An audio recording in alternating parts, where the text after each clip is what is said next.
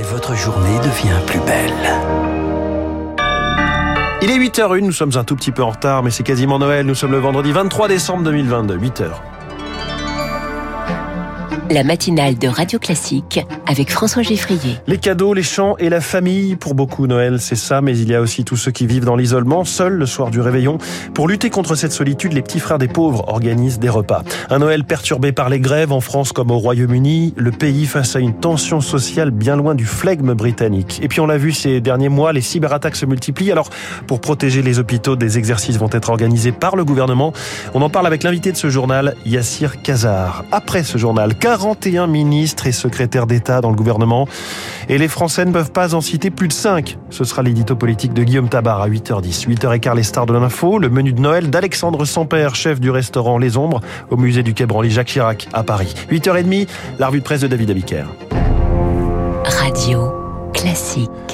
8h sur Radio Classique, c'est le journal de Léa Boutin-Rivière. Léa, ça y est, c'est presque le grand jour, J-1 avant le réveillon de Noël. Oui, une fête traditionnellement marquée par des réunions familiales, mais qui peut rendre la solitude encore plus dure pour les 2 millions d'aînés qui souffrent d'isolement.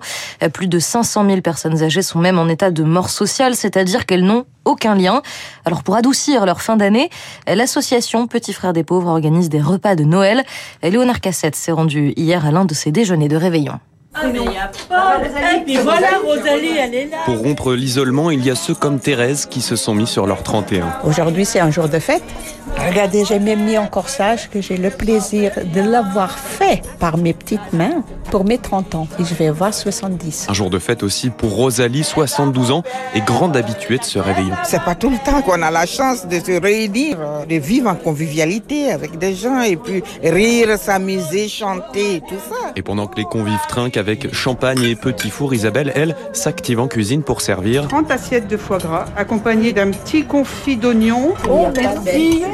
Oh c'est très bien cuisiné, très fin. Grâce à Dieu, on a bien mangé alors. Ah bien, oui, mon chéri. Après la volaille farcie au marron et les bûches pâtissières, Mireille, sourire aux lèvres dans son pull rose, en vient à se souvenir de ses premiers pas au sein des petits frères. Il y a vraiment une ambiance et c'est formidable. Je sais que ça m'a sauvé la vie. au début que je me suis retrouvée veuve, j'étais sur le point de faire une dépression. Et quand je me suis retrouvée là, oh là là, je rêvais, je rêvais. Et ce n'est pas Nathalie, retraitée et bénévole, qui dira le contraire. Pour moi, c'est une vraie famille. Les liens qui se sont créés entre nous, c'est une forte amitié qui nous lie. Elle a fait ce choix d'engagement et l'association est toujours à la recherche de nouveaux bénévoles.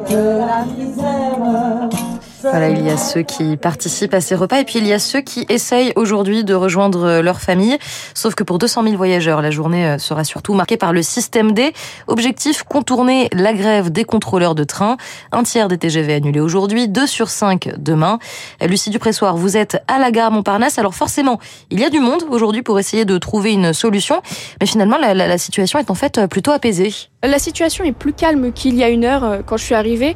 Globalement, les gens sont détendus euh, parce que ceux qui sont ici ce matin sont certains d'avoir leur train puisqu'il n'a pas été supprimé. Euh, mais la file s'allonge hein, quand même devant l'agence SNCF qui vient d'ouvrir pour trouver une solution aux usagers dont le train a été supprimé. J'ai discuté notamment avec Corinne. Elle doit se rendre dans le sud-ouest. Elle n'a trouvé aucune alternative pour le moment. Elle espère ne pas rester à Paris toute seule pour fêter Noël. Pour vous donner un exemple, hein, le prochain train pour Bordeaux euh, est en train de partir là et le suivant euh, toujours vers Bordeaux est à midi 10. Euh, l'intervalle entre les deux entre les deux trains est assez grand pour un week-end de Noël. il y a peu d'agents dans la gare pour orienter les voyageurs. Et pour éviter la, la, même situation, merci Lucie, euh, pour éviter la même situation, le week-end prochain pour la Saint-Sylvestre, la SNCF a fait de nouvelles propositions, parmi lesquelles des recrutements et un relèvement de la prime des contrôleurs. Les syndicats ont jusqu'à ce midi pour répondre. Et la France n'est pas la seule à être engluée dans la grève. Oui, oui, nos voisins d'outre-Manche ont le même problème. Aujourd'hui, le rail, les autoroutes, la poste et la police aux frontières ont accordé leur violon pour se mettre en grève. Un climat social extrêmement tendu et très rare au Royaume-Uni, comme l'explique Pauline McLaren, professeure à l'Université Royal Holloway de Londres. Nous n'avons pas vécu cela depuis longtemps. La dernière fois, c'était avant Thatcher, je crois. Le climat um, général est à la colère parce que la récession pointe. Et puis, il y a les uh, factures énergétiques. C'est un mécontentement généralisé. Les gens ont peur, mais ils se plaignent aussi, car même si la population soutient les grèves, ils pensent que les grévistes auraient pu choisir une autre période que Noël. Donc ça ajoute encore de la colère. En fait, le Royaume-Uni ressemble à la France. La chercheuse Pauline McLaren. Il est 8h06 sur Radio Classique, un, tueur en série français remis en liberté. Charles Sobrage, aussi connu sous son surnom de Serpent, vient tout juste d'être libéré de la prison où il est incarcéré au Népal. Cela faisait près de 40 ans que cet homme, dont l'histoire a d'ailleurs été racontée dans une série Netflix, était derrière les barreaux.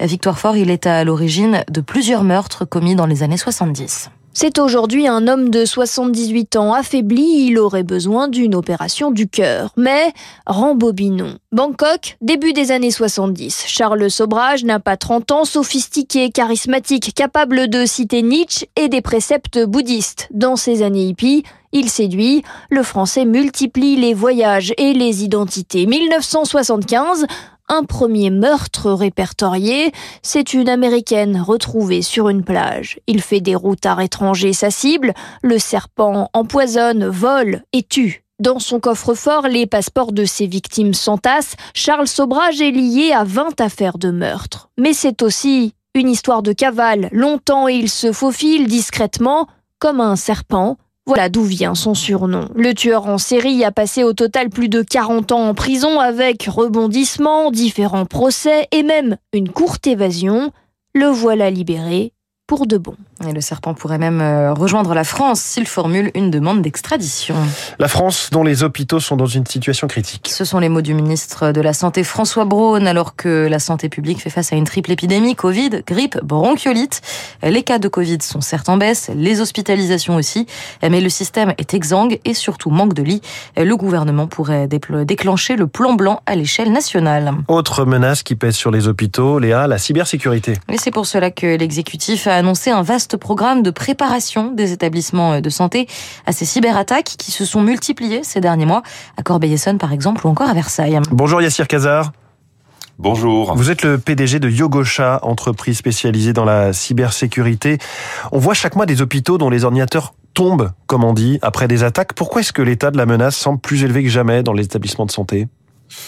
Alors écoutez, pour, pour, pour une double raison. La première, c'est parce que les données des hôpitaux sont des données extrêmement importantes et lucratives euh, pour des cybercriminels potentiels. Deuxièmement, parce que c'est des hôpitaux qui souvent ne mettent pas les moyens en face, on n'ont pas les budgets qui vont bien pour s'équiper en solutions de cybersécurité, ce qui fait d'eux une cible assez privilégiée aujourd'hui de pas mal de, de cybermalveillants, cyberattaquants. Yassir Kazar, vous avez participé à des, simulations d'attaques contre euh, des hôpitaux. Comment ça se passe? Quelles failles vous, vous détectez le plus généralement? Alors oui, on a fait certains exercices. Ça va, ça va beaucoup dépendre de, de, de la typologie du périmètre sur lequel on, on, a travaillé. Euh, des fois, sur des applications web euh, très simples, par exemple de prise de rendez-vous, on arrive à, à, sortir ou à accéder à des informations euh, qui sont sensibles. Dans les cas les plus les plus avérés ou les plus les plus graves, on a réussi carrément à rentrer sur le, le système intérieur d'un hôpital et pouvoir accéder à, à différentes machines voilà, c'est assez varié et ça va beaucoup dépendre du, du système d'information de l'hôpital en lui-même. Quoi. Mmh. Mais ça peut aller jusqu'à la prise de contrôle de certaines machines à distance. Les hôpitaux sont donc particulièrement touchés puisque ce sont évidemment des, des systèmes qu'on ne peut pas laisser tomber. Il faut rétablir, quitte, se disent les, les pirates, à, à, payer une rançon. Est-ce qu'il y a des mauvais comportements, des mauvaises habitudes qu'il faudrait gommer? On parle souvent de l'hygiène numérique. Tout à fait. Il y a, y a, y a quelques principes de base euh, qu'il faut toujours garder. Alors ça reste du bon sens. Hein. Je vais, on va pas parler de technique ici, mais il y a quelques principes à avoir toujours. La première chose, c'est en cas de doute, ne jamais cliquer sur un lien. D'accord? Vous recevez un email, une pièce jointe, euh, un SMS même. Si vous avez le moindre doute sur euh, qui peut envoyer cet SMS-là, il ne faut pas cliquer. Voilà, ben, ça c'est le premier principe. Le deuxième, c'est que si vous n'avez pas de doute, c'est-à-dire que si vous pensez par exemple que c'est vraiment un cybercriminel qui est en train de faire euh, une action, il faut le notifier le notifier aux équipes de sécurité, le notifier euh, au service de l'État, euh, l'ANSI, ce qu'on appelle les CERT, ou un site qui s'appelle mal, cybermalveillance.gouv, qui existe, qui est là pour aider les mmh. victimes.